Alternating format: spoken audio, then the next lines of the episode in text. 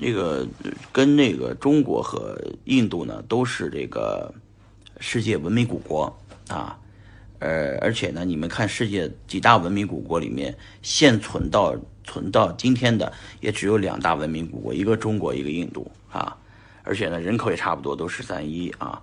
呃，这个主要是原因是都是孕育了一个就是世界第一高峰喜马拉雅啊山在山脉在这里。呃，然后呢，形成了呃一座呃整个这个印度洋啊，这个这这个这个暖风到了这边以后所形成的这个降水，全部呃在这边形成了印度的两河文化啊，恒河，呃，中国呢形成了长江啊、黄河这些，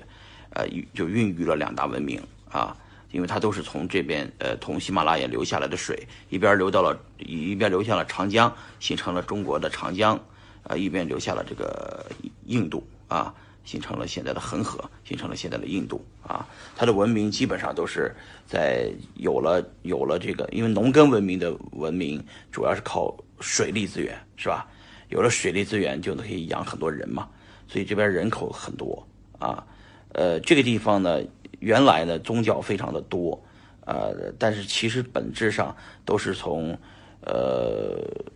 就是这个印度的印度教来发展出来的啊。后来，呃，就是中东来自于东中东的这个力量啊，这个到了这个印度，就有了伊斯兰教。伊斯兰教整个的呃，一直一直打到这个印度尼西亚，是吧？这个就而且排排他性非常强。所以呢，当时候呢，呃，印度建国的时候呢，就基本上就分裂了，分裂了，就有了现在的巴基斯坦，还有孟加拉啊，还有这个印度。其实当时候是分裂成两个国家，一个是巴基斯坦，一个是东巴基斯坦，一个是西巴基斯坦，是吧？一个是这个印度啊，呃，其实就是，但是后来的巴基斯坦的，呃，东巴基斯坦就发展出成了现在的孟加拉国啊，呃。这这本这个孟加拉国还有这个这个这个巴基斯坦呢，都是信这个伊斯兰教的，而这边呢发展出来了印度教，印度教也有很多分支，但是总体来说，呃，大家都称之为是印度教，啊，而印度的这边的这个呃文明的发展就一直这么延续下去了。虽然大家都知道的，中国人都知道印度有种姓阶种姓种姓制，有阶层制，呃，私有制。啊，呃，就是沿用了英国人这套体系，呃，在印度开车和在香港开车、澳门开车一样，都是右边开车，啊，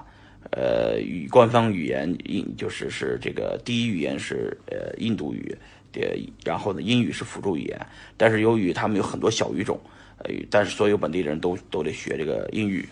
所以印度呢是一个很奇怪的一个国家。呃，因为他学英语，所以他做了很多外包业务。大家知道，全世界很著著名的 call center 业务的外包业务，就是呼叫中心啊，call center 的外包业务都在这个印度啊。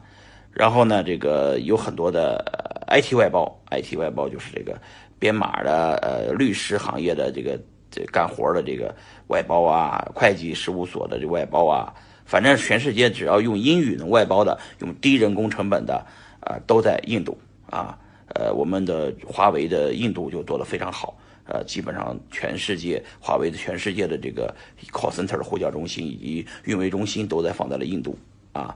呃，这个地方叫班加罗尔，我们下一站就会去啊，呃，然后新印度的有几大城市吧，我给大家大体讲讲，呃，新德里是首都是吧？孟买，孟买是相当于是印度的上海啊，印度的上海就是一个海边城市。呃，还有一个是这个班加罗尔是印度的这个深圳，就相当于是做外包 IT 外包搞互联网这块的，呃，都在集中在那边，IT 人才集中在那边啊，呃，大体是这么个情况吧，啊，其实我一边走一边再给大家录吧，啊，今天就聊到这儿了，拜拜。